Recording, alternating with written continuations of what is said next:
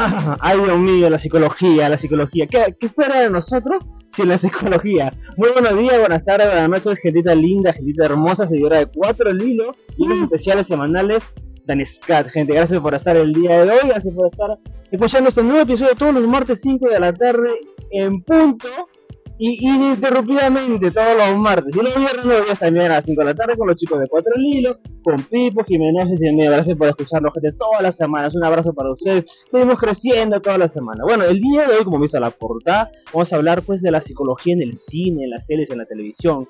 En el mundo, pues tan bonito que me encanta ver, siempre se ha tocado ese tema de varias formas. Así que el día de hoy, pues tengo un par de invitados genialísimos. Estoy muy contento de que los tengo acá.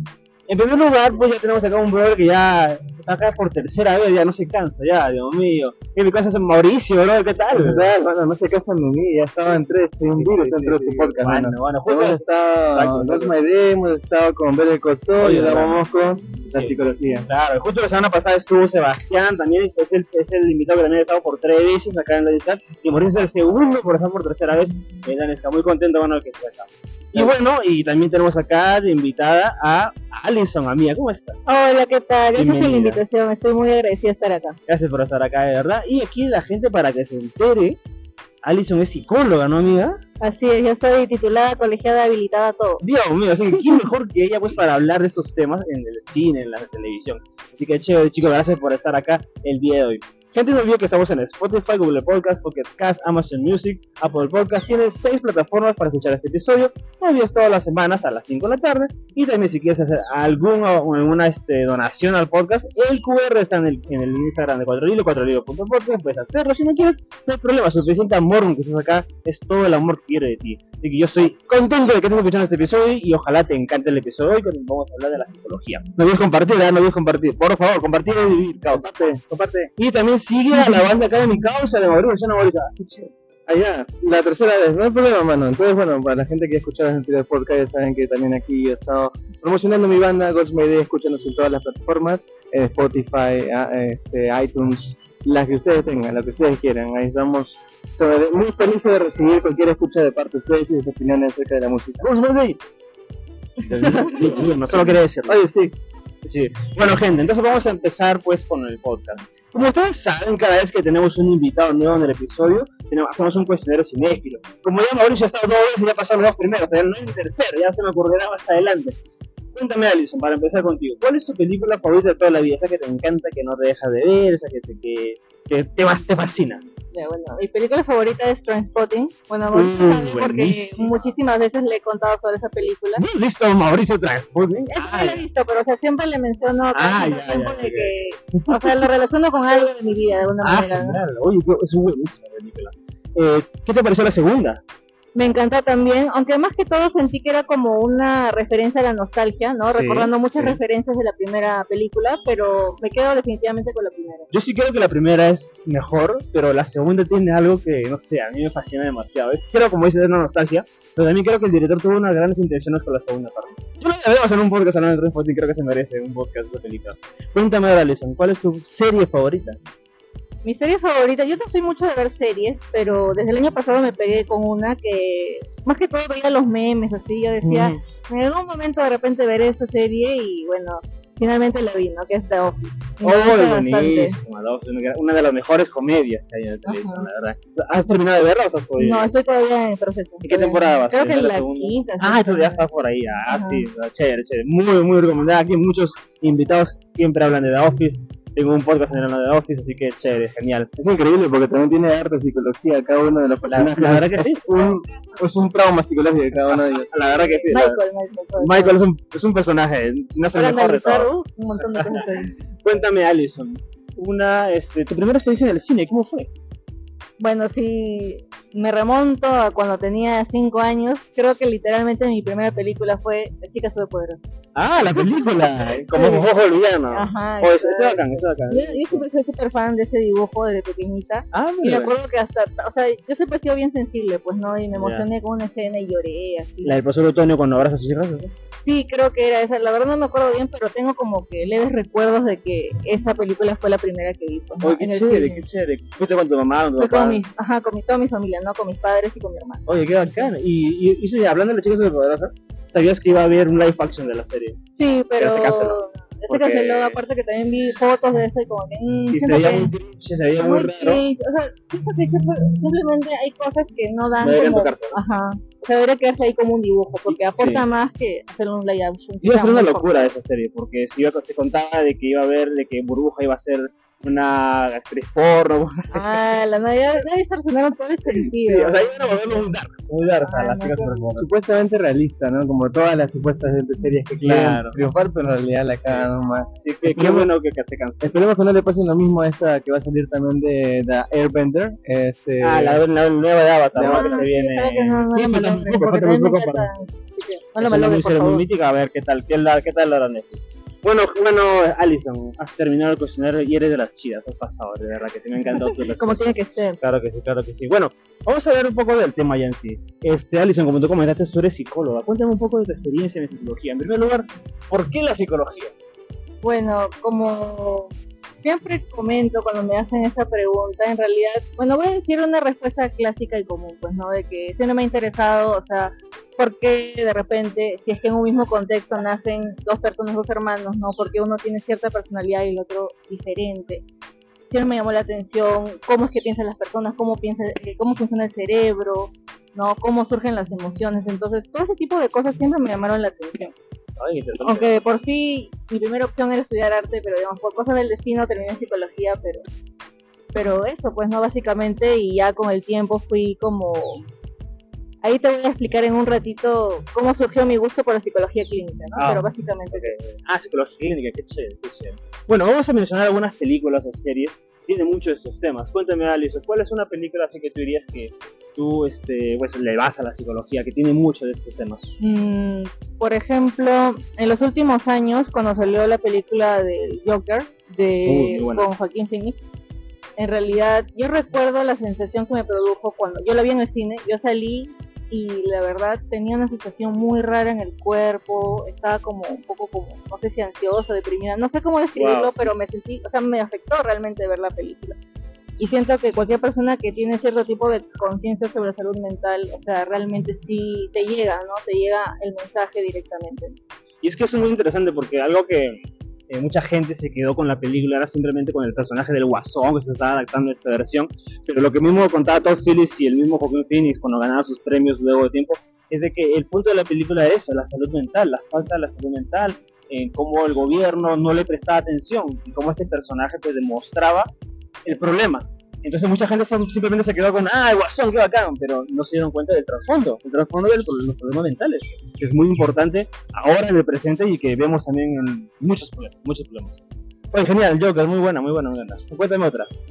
Eh, otra, por ejemplo, que también vi, y yo me acuerdo que la vi en el cine con mis amigas a los 15 años, fue El Cisne Negro. Oh, buenísimo. Esa película todavía me marcó y luego ya cuando muchos años después ya siendo adulta la vi, o sea, obviamente que ya siendo psicóloga, colegiada, titular, todo, ya era otra forma en cómo veía esa película y cómo entendía las cosas, la personalidad de la chica, su mamá, su relación tan tensa que tenía con su mamá, ¿no? Entonces era... Oye, sí, el cine negro es buenísima. Natalie Portman pues gana el Oscar por esa película. Y sí, yo también lo, yo lo he visto. Como yo, yo no soy un psicólogo, pero veo todo este desarrollo que se pone el personaje, el trastorno que tiene la chica, cómo, cómo se, se, se vuelve loca por ser la mejor, por ser la Exacto. mejor y hará de todo. Algo parecido que pasa en Whiplash también. Exacto, es una película que iba a mencionar también. Whiplash es Ujú. buenísima en cómo el personaje no quiere ser el mejor, tiene que ser el mejor. La sociedad, los amigos, la familia, el profesor, todo le imponen para que él tenga eso en la cabeza. Y el profesor, pues, que es un desgraciado, eh, se lo mete en la cabeza y, lo- y al final lo logra. Lo logra, lo- lo- se- el pata se convierte en el mejor, prácticamente el mejor del mundo, logrando eso. ¿Qué te pareció Whiplash? Yo incluso me pidieron, me acuerdo, analizar esa película en un curso de la universidad y saqué una gran nota porque una que era mi película favorita en ese Ah, entonces y dos que lo tuve que analizar como el psicoanálisis en ese sentido. Entonces fue como, ala, o sea, entender desde otra otro paradigma, digamos, o sea, cómo es que una persona llegaba a transformarse o llegar hasta tal punto, ¿no? De querer ser el mejor y todo esto, pero era por varios factores, ¿no? Porque había tenido, creo que, una mala relación con, con su padre, también abandonó la relación de pareja que tenía, o sea, dejó de Mm. lado muchos aspectos de su vida para enfocarse solamente en eso, ¿no? Que era justamente una obsesión que él tenía, lograr ser el mejor y ser reconocido. Incluso creo que la escena final eh, cuando tanto el El maestro cine. como él se observan, creo que ahí no es necesario meter ningún diálogo ni nada. Eso es solamente ya Sí. representa muchas cosas. Es uno de los grandes logros de su director también, Chazelle, de la película, que, uff, buenísima. También, no sé si has visto Baby- Babylon del mismo director, te la Mm, recomiendo bastante. la- y sí, creo que te va a encantar, te la súper recomiendo, es buenísimo. Pero mira, hablando de Whiplash, que también toca el tema musical, eh, Mauricio, ¿a ti, ¿tú llegas a ver Whiplash? Obvio, mano. ¿Qué Claro. te pareció? ¿Qué te pareció la Eh, o sea, viéndolo ahora del lado musical, porque, o sea, ella, yo sé que no hay mejor persona aquí entre los tres para que lo vea el tema psicológico. El tema musical lo puedo responder. Eh, sí, he visto músicos, o sea, en personas en- en que son así, que tienen una obsesión muy grande por ser mejores, por lo cual a veces descuidan mucho de su aspecto físico o su salud o sus relaciones para poder llegar a algo, ¿no? Eso, o sea, cuando yo, yo le pregunté eso a Alison, ella me habló acerca de la obsesión. Él tenía una gran obsesión por lograr algo, ¿no? Y sí he visto gente de que, o sea, hasta llega a sa- sacarse sangre y todo eso, pero eh, dentro del mismo mu- mundo que musical, donde hay cosas tóxicas como hay cosas sanas, digamos que las personas intentan guiar a estos nuevos alumnos que son obsesionados también con la música a que no se dañen. Por ejemplo, le- lo que pasa con el baterista cuando está golpeando así, mete su mano ahí en el, en el hielo, eso no se debe, eso nunca debe ser un baterista según los profesionales de baterista, porque bien estás entumeciendo tu mano para que no puedas tocar más. Pero él lo hacía como una forma para, dolor, ¿no? para- Para aguantar para el aguantar el dolor y seguir tocando. Pero eso está mal. Pero eso, o sea, en realidad hay muchas cosas psicológicas, hay escenas muy increíbles ahí. Eh, por ejemplo, la que me da, también la que me da pena es el hecho de que su padre sí lo quería, sí lo quería apoyar, lo está apoyando. Creo que su madre había muerto, no me acuerdo. Pero este mm, o deja de lado a su viejo y también hasta casi muere en un choque por llegar tarde a su, a su presentación. Esa escena también es chévere. buena, Sí. Con toda la contusión se va a tocar. Exacto, se va con- y encima le dice, ¿y tu, este, tu partitura? Y, tampoco le trajo, pues, ¿no? O sea, imposible. ¿cómo? Ya, pues, pero sí, o sea, es bien, es bien hardcore esa película. La Eh, que sí, sí, me gusta cómo Thomas también toca el tema de la ansiedad, ¿no? Exacto. Es un problema que, que siempre, siempre, siempre va también de la Sí. mano. Una, una que a mí me encanta mucho es La Isla Siniestra, no sé si la han visto, de Martin Scorsese, con Leonardo DiCaprio. Es de un policía, pues, que se va a una isla, a una sí, sí, prisión. sí, sí, sí. Y bueno, sin desvelar el spoiler para que Alison lo vea, y yo sé que te va a encantar, hay todo un misterio alrededor, pero luego hay un problema, trastorno psicológico fuertísimo con el personaje. ¿no? Claro, obvio. Hay todo un misterio que Scorsese, como siempre, él maneja, maneja Ah. magistralmente, pero uf, Me da ganas de spoilearlo, pero Sí, me va a spoilear, solo, pero- solo que hay una escena ahí de una pintura llamada El Beso. Oh. ¿Sí o no? ¿Te has visto la, la pintura llamada El Beso? Ya, hay una escena ahí, eh, o sea, literalmente retratada, así tal cual, bien bonita, bien trágica todo, también el contexto de dónde Sí, sale. Porque tiene un problema mental con el personaje de Leonardo Sí. DiCaprio y como él llega siendo un policía, un investigador y va descubriendo varias cosas y al final es una locura. Al final No, es una es locura. locura, es una locura. solo diremos eso. Así que, sí, claro que sí. Que Alison tienes que verla y si la gente acá tampoco no la ha visto, véala chicos, es buenísima. Es Shutter Island se llama en inglés y es la isla, la isla siniestra, la isla siniestra. Hablando de Leonardo DiCaprio, él también hizo una película con Scorsese que es El Aviador. No sé si ya la han visto también. Esa también este, muestra cómo Leonardo DiCaprio era el, este magnate de la vida real que se llama Hugh, ah, no me acuerdo el nombre, Hugh, Hugh, Hugh alguien. Que es el brother que hizo pues Panam, ¿no? El pata era millonario, al- bueno, alcohólico no, este, mujeriego, pero el brother tenía este, ese trastorno de que, que todo queda limpio. ¿Cómo se llama Alison ese trastorno de que todo tiene que estar limpio? Ah, el trastorno obsesivo compulsivo. Justamente ajá. esta semana atendí un caso así. Ya. es, Oye, este, interesante. Es Bueno. bien, bien pesado. O sea, en el sentido de que para analizar, digamos, ese tipo de conductas, pienso que es uno de los trastornos en realidad más complejos de analizar. Es un trastorno de- del estado de ánimo porque está dentro de lo que es el espectro de la ansiedad. Entonces, hay lo que los síntomas, ¿no? Que se dividen en obsesiones y compulsiones. Obsesiones básicamente tiene que ver con el pensamiento que una que una persona tiene de manera constante, ¿no? Por ejemplo, ese pensamiento de que un paciente me decía que tiene que irse a lavar las manos 12 veces al día. ¿no? Porque si no lo hace es como que algo malo va a pasar. Ese es su pensamiento, ¿no? Y lo tiene ahí constantemente. De ahí tiene las compulsiones que pueden ser, eh, ahí se ve lo que es el tema de los rituales, ¿no? O sea, me refiero que tengan que realizar cierto tipo de acciones para que algo malo no ocurra, ¿no? Por ejemplo, eh, el personaje de Big Bang Theory de Sheldon. Sheldon, ¿no? Que tenía que tocar tres veces antes de entrar a, a la puerta de la casa, ¿no? Entonces, ese es un ejemplo. Tenía que sentarse en su spot Sí. y no puedo, no Sí, en su sitio, en su sitio. Porque entraba el sol exacto ahí, la, la temperatura distinta en el cuarto. Claro, el el mono jocoso lo toman. Otro, otro personaje también parecido es el de Mónica de Friends. El que también la chica tiene que tenerlo todo limpio. Todo lugar donde va tiene que tener limpiecita, Claro, tiene que estar barrido. Se, se dio un mate de risa, pero también, como dice, es un trastorno. Que, pero tú que eso es muy grave, Alison. En personas llega a ser grave. Ojo que, o sea, no hay que verlo porque, claro, en las series y en las películas se puede ver de manera como si jocosa, da risa y todo eso, pero realmente cuando ocupa un espacio en la vida de la persona que la persona no puede desempeñarse como normalmente lo haría, o sea, por estas razones, por ejemplo, ¿no? El hecho de que tiene que limpiar toda la casa antes de comenzar sus tareas de universidad, por ejemplo, eso ya se ve un problema y no permite que la persona sea funcional. Entonces, en ese sentido, sí se tiene que pasar por un tratamiento y se convierte en algo grave para la persona. Cierto, porque eso justo pasa en el, en el aviador. Hay una escena, sin spoiler tanto, en que el personaje de DiCaprio está en un baño y él está, él era loco que se lavaba las manos siempre. Entonces, en un momento no hay jabón en el baño y, y no sale del baño como por horas, porque nadie abre la puerta y no quiere tocar su mano con la maneja, por está llena de micros, él miraba ahí, se quedaba mirando, se ponía rojo, y hasta que alguien pasa en el baño y recién pudo salir. Era, era ¿Te das cuenta cómo afecta la vida de la persona? Sí, entonces, este, no es tan gracioso, chicos, no es tan gracioso. Sí, no se ríe.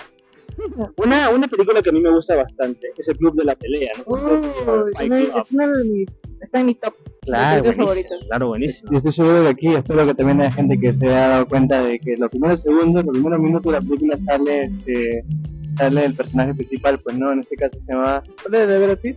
Eh, Tyler, Tyler, Tyler, Tyler. Tyler. Tyler sale en pixeles. Sí, Cuando, cuando, minisegundos. exacto, minisegundos cuando ya está poniendo su cerebro, este, bueno, sé el nombre del actor, Sí, Edward Norton, Eh, claro. no me acuerdo el nombre, pero sí que con algo sé.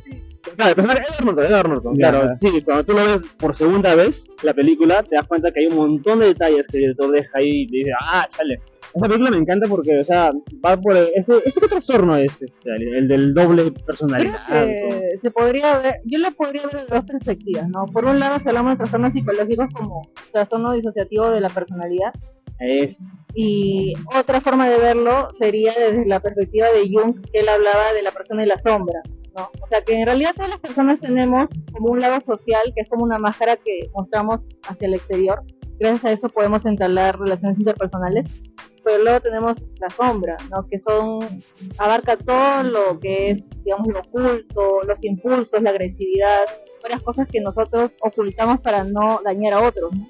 Entonces, si ves al detenimiento de esa película, como que puedes ver que cada uno de esos dos personajes un- una dualidad, ¿no? Son como las dos caras de una misma moneda. En realidad no son dos personas totalmente distintas, ¿no? Sino que comparten ahí, eh, digamos, eh, no sé, características opuestas, por así decirlo.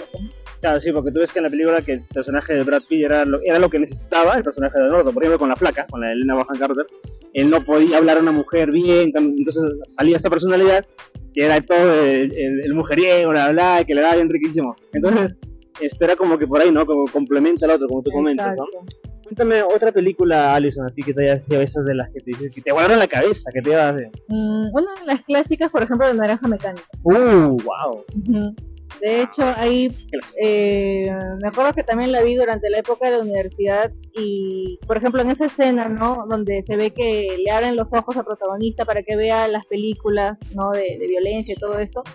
Prácticamente ese es un método conductista que se usaba hace mucho tiempo atrás para reformar a las personas, ¿no? De que en ese caso lo querían reformar a él para que ya no sea violento, ya no cometa crímenes, ¿no? De golpear a la gente y sea todo eso. Entonces se ve justamente el conductismo, lo de estímulo-respuesta, los experimentos que había en esa época, ¿no? que más que todo tienen que ver cómo eh, funcionaba la psicología en la antigüedad, los primeros años. Ah, claro, era como que te, como, como por ejemplo estos casos de personas que eran homosexuales y que llevaban al psicólogo para que lo vuelva, para que lo reformen entre comillas. Y era como que así era prácticamente como una cacería de brujas, ¿no? Que, que como, o sea, era horrible, Era bien feo. Claro, o sea, dentro justamente de eso está la violencia, netamente creo que en la naranja mecánica ese es el concepto principal. O sea, de cómo creo que en ese mundo, justamente cuando comienza la película, se nota de que es parecido a la purga, ¿no? Porque todo cualquiera puede, puede hacer lo que quiere en ese mundo, o sea, literalmente es así. La supuesta utopía, ¿no? O sea, en la cual, o sea, hago lo que quiera. Por eso ellos entraron al inicio, pues no hicieron lo que quisieron con esa familia. Pero eso justamente también era un experimento social, o sea, y luego lo usaron a él para poder, o sea, bueno, cambiarlo, o sea, ver que es alguien violento, pero con este método lo vuelvo a alguien pasivo, correcto. correcto. Alguien que se podía adaptar a la sociedad, pues, ¿no? Supuestamente. Pero al final se ve de que, que no, que Sí. sigue diciendo igual. Siempre se siempre fue así. Una que me encanta a mí es Una mente brillante con Russell Crowe, no sé si la han visto, chicos. Tengo una idea, pero no la he visto completa. Era del personaje de la vida real John Nash, el de ganador del premio Nobel, pues que él, él en su mente, ¿el qué tenía? ¿Cuál es el trastorno que tiene? Eh, él, él no, tiene, o sea, no es, no es de triple personalidad porque él seguía siendo el mismo, solamente que él ilusionaba con tres Sí. personas, tres personajes. Sí, creaba cosas Un-. Una niña, un, un soldado y el jefe del FBI, el jefe del FBI, ajá, que sí, Una vez vi este un, un creo resumen, un análisis en internet y creo que decían que él tenía esquizofrenia. esquizofrenia, sí, es de la esquizofrenia que, que creaba No, cosas. no es triple personalidad, sino que es Claro. esquizofrenia. Esquizofrenia, exacto. Ajá. Creaba varias cosas en su mente. El, el personaje en sí vivió una vida entera. Él pensando que era cierto, pero bueno, tú ves en la película que nunca chocaba con su verdadera vida. Él era como que ese secreto. Y al final, mientras va bien avanzando la película, te das cuenta pues, de que todo fue una mentira. Y el- lo que es interesante en la película es que el personaje de Russell Crowe, John Nash, decide al final él dejar esta vida a un lado, ¿no? Esta vida que él crea en su mente y simplemente no hacerle caso. Pero nunca se va, nunca desaparece. Siempre veía a la niñita a su costado. Solo que él decide no hacerlo, no hacerle caso. Y esa es mi pregunta para ti, Alison. ¿Eso es posible en la vida real de que personas que tengan esto, esos trastornos, si, si toda una vida han creado un personaje en su mente y deciden curarse ellos mismos o lo que sea, ¿tienen la fortaleza para poder así, como así como el personaje en la película? Yo pienso que depende de varios factores en realidad. Yo lo que pienso es que sería recomendable que si una persona tiene presunciones de que puede presentar esquizofrenia, busque ayuda, primero tratamiento psicológico y psiquiátrico es necesario, ¿no? Eh, pienso que la medicación es necesaria para poder sobrellevar, digamos, el día a día. Y aparte de esto, el tema de, eh, claro, como dices, ¿no? Que puede que quizás en la película den esta idea, ¿no? De que la persona pueda olvid- no sé si olvidarse de, de sus amigos imaginarios, porque justo también me hace acordar a una paciente que estoy atendiendo que, que tiene amigos imaginarios. Ella es adolescente, ella tiene 14 años y tiene amigos imaginarios que de por sí le han ayudado a sobrellevar las cosas que ha pasado porque ella ha crecido sin un papá prácticamente. Entonces yo lo veo como un mecanismo de defensa que ella construyó, porque con estos amigos imaginarios ella me decía que constantemente se peleaba. Se peleaba, se agarraba a golpes, Wow. incluso a muerte, ¿no? O sea, y los dibujos que ella hacía, porque ella es muy, es muy artística, tiene muchos dotes artísticos, eh, me mostraba y a veces eran dibujos sangrientos o con puntas, ¿no? Que representan la agresividad. Entonces es una persona que tiene mucha agresividad a nivel interno o a nivel incluso de pensamiento. Las personas con esquizofrenia tienen ideas bastante negativas, pensamientos negativos de agresividad. No necesariamente son como personas que vengan y te vayan a pegar o, o a matar, como mucha gente piensa, ¿no? Estos mitos de que, ay, es un esquizofrénico, solo van a matar. No necesariamente. Entonces, pienso que sí se podría sobrellevar o llevar ese tipo de, de diagnóstico, pero siempre es importante tener un, un apoyo psicológico. Claro, porque podría ser peligroso para la misma persona, ¿no? O sea, cuando tú me mencionas este, este paciente que dices que dibuja cosas sangrientas, no sé, eran buenas películas que siempre ves la clásica, ¿no? El chiquito dibujando así, Sí. y resulta que podría ser un peligro para, para personas este, externas y para ella misma. Pero no necesariamente es así. No necesariamente. Ah, ok, mira, qué interesante. Lo que me parece de la película es cómo él decide justamente ya, o sea, me- me- medicarse, ¿no? Claro, él, Sí, él- él pone sí. su parte. Claro, no, pero también se da cuenta por el tema de que la niña nunca creció. Ujú, claro. Y él lo dice, o sea, él, él vuelve ante su esposa porque su esposa también está sufriendo con él, porque dice, no puedo más con este hombre, o sea, está...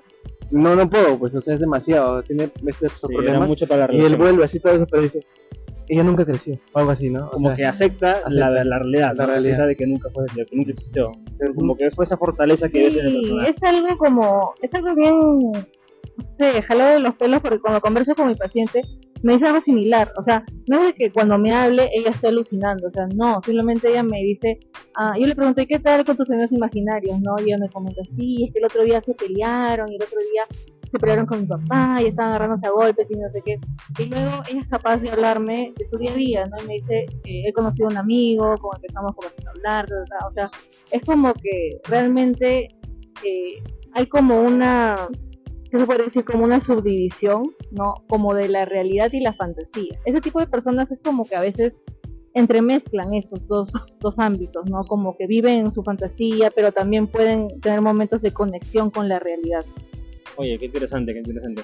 Cuéntame otra pela que, que te haya gustado, Alison. O tú, Mauricio, también, de repente, si tienes alguna para ahí. Ah, ya, por ejemplo, este tema psicológico, digamos, a mí me, me encanta Midsommar también, Ah, es un peliculón, o sea, me gusta a mí el tema, o sea, como, eh, bueno, como que, ¿qué es lo que me hizo sentir a mí la película? Pues no, me hizo dar miedo sin que hubiera tanta sangre.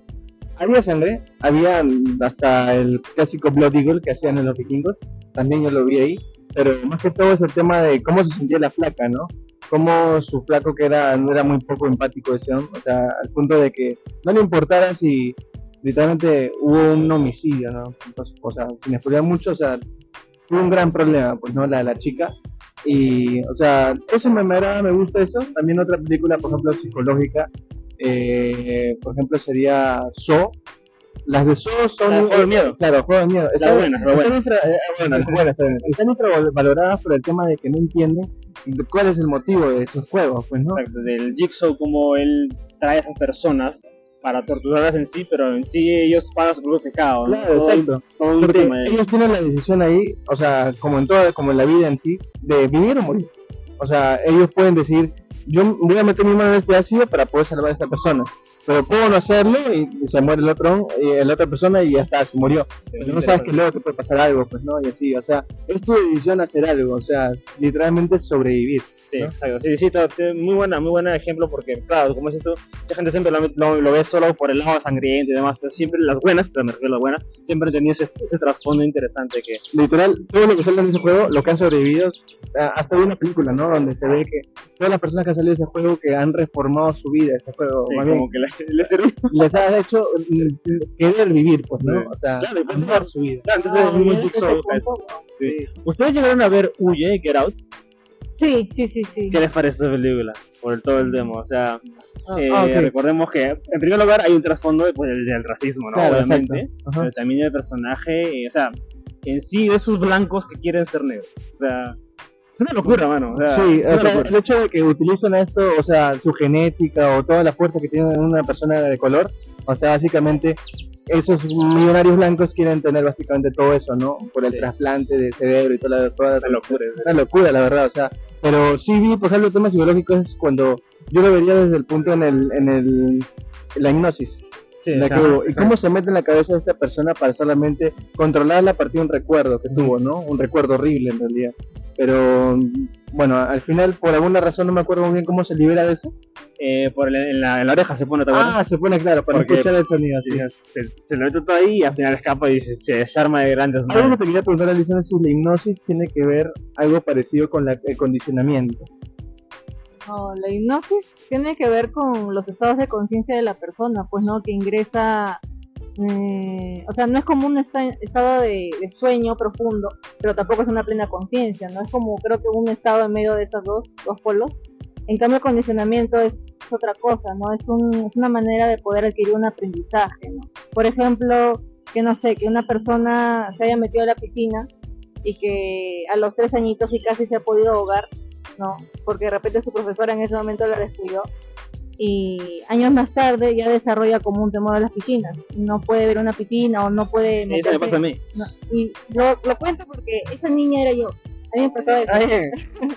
Entonces es como una, un, un aprendizaje por condicionamiento, pues, ¿no? Porque justamente asocia dos estímulos que aparentemente no tienen nada de relación, pero es como que cada vez que, que ve una piscina o se acerca a una piscina es como que ya lo asocia con el miedo, ¿no? Que sintió en ese momento. Oye, eso me pasa a mí, güey, en serio. Eso me pasó de chivolo que también me traumé y ahora pasa vez para nadar me traumo horrible. El condicionamiento. Claro, o sea- trátame, Alison, trátame. Oye, ¿es- tratable? Sí, claro. es- ¿Ah, sí? eh, así se enfrentan las fobias también, por la aracnofobia, todo eso. Ah, o sea, de- o sea, debería ir a un psicólogo entonces, ¿verdad? Exacto, claro. Ya, bueno, ahí vamos a salir de acabar el podcast, ¿verdad? Al final, al final doy mi cherry. Sí, Ah, claro, muy bueno, muy bueno. Más bien, o sea, te preguntaba eso porque lo que pasa es que esta persona, o sea, eh, la señora hipnotizaba a, la- a los negritos que llegaban a su casa mediante un, un sonido, literalmente. Un sonido que hacía con la cuchara, con la, este, Ajá, eh, la tacita de té, ¿no? té. Y cada vez que eh, escuchaba eso, la persona que ya había sido hipnotizada, volvía a ser hipnotizada. Eso sí, es, es un condicionamiento, porque está usando un estímulo que no tiene, es un estímulo neutro, digamos, el sonido, esto que dices que hacía, y lo está relacionando con el hecho de hipnotizarse. hipnotizar a la persona, ¿no? Entonces está, está haciendo un vínculo entre esos estímulos. Pero, pero, Alice, me contaste de todo. Entonces, la hipnosis es cierta. Es que en realidad... Eh, Yo he sido, yo, yo he sido- yo he sido muy.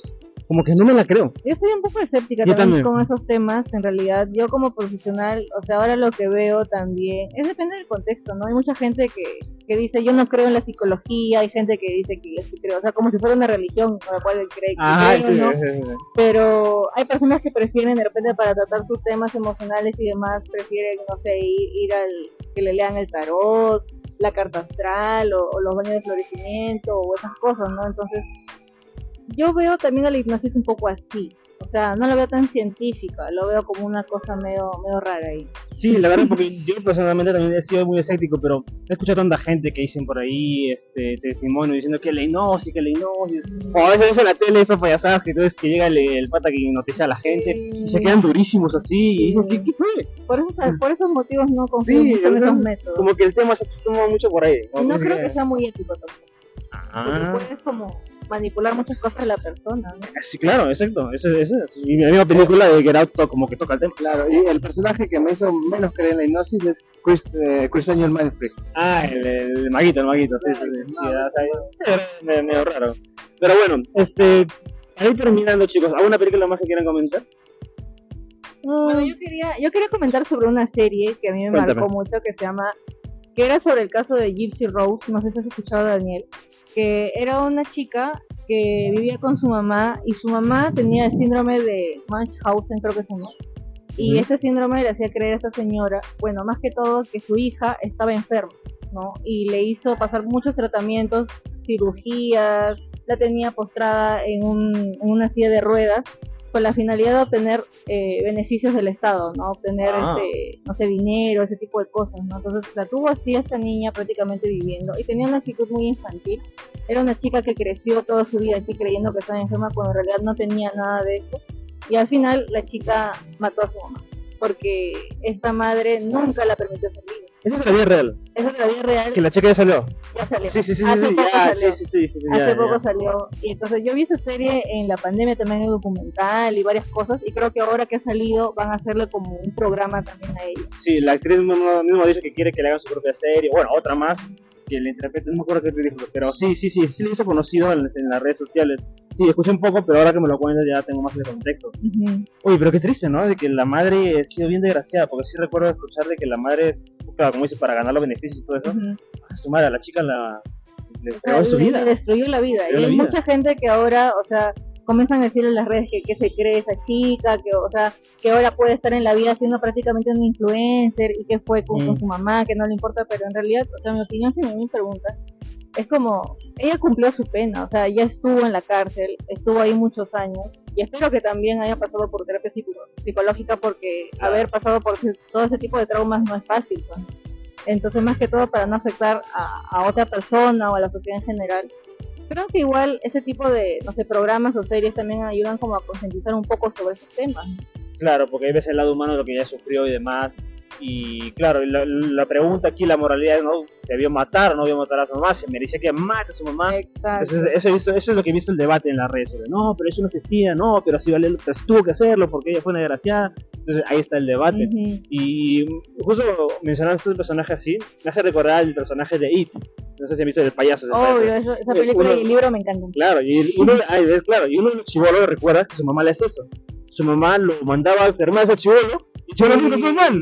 Era solo por ah, algo parecido. Entonces me hizo recordar justo. Y el niño creo que también desarrolló TOC. Ajá, eso. exacto. Y el chivolo creció así hasta, hasta el adulto. Desarrolló TOC y mamitis también. Porque luego estuvo con una mujer que también era igual que su madre. No, y lo gracioso es que la actriz que hace de su esposa es la actriz que hacía de su madre. O sea, ¿te das cuenta? Ah, Sí, la actriz que hace de su mamá, el chibolo. La uno y la dos, pues. Ajá, que la en la segunda, la actriz que hace de la mamá de la esposa es la que hacía de su madre en la primera. Y Dios mío, me toca la cabeza. Sí, la cagada, es una locura, es una locura. Cuidado con la mamitis. Bueno, para terminar, esta película a mí me encanta que es para comentado. Split. no sé a mí también me encanta esa película. Eh, wow, es un peliculón de verdad. Que yo me acuerdo que en ese tiempo, pues, M. Night Shyamalan ya estaba en la mierda, el director. Y pues trae fragmentado y otra vez regresó al estrellato. ¿Qué te parece esta película? Eh, bueno, si por ejemplo lo analizamos desde el punto de vista psicológico, esta persona presenta lo que es el trastorno disociativo de la personalidad, porque no existe algo como una... Antes creo que se le decía personalidad múltiple, Ah, pero ya. ahora cambió ahora es trastorno disociativo de la personalidad. Entonces, a mí me llamó mucho la atención en la película que decían que este personaje, el personaje principal, o sea, tenía creo que veintitantas personalidades 20 personalidades. y se habían desencadenado, ahí muestran un poco por una situación del pasado, cuando era pequeño creo que había pasado un maltrato. Sí, la madre, así la madre. la madre, ¿no? Entonces como que él desarrolló eso y claro, muchos de estos tipos de trastornos de personalidad se desarrollan por algún tipo de maltrato, abuso en la infancia, así como la psicopatía también, ¿no?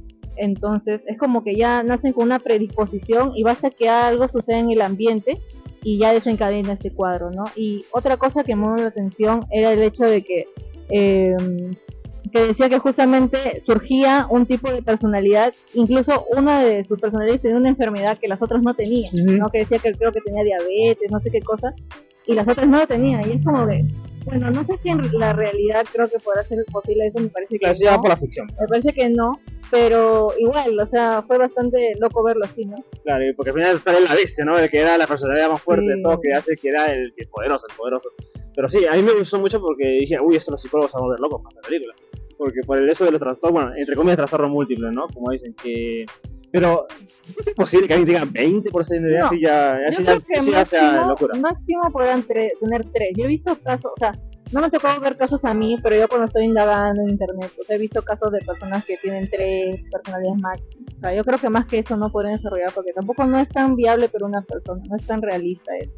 Mm. O sea, lo que hemos visto en Fragmentado es más Ya la ficción. una realidad ya ficcionada. O por ejemplo, si hablamos de Marvel, Mauricio me hizo ver esta serie de Moon Knight, Ah, claro, que también, también parecía se el muestra tema. el trastorno disociativo de la personalidad también. Y ahí lo retratan bastante bien. Sí, muy bien, porque también ves que el, que el personaje de Chibolo tuvo este trauma con su hermanito y salieron los dos y se apoyaban entre los dos.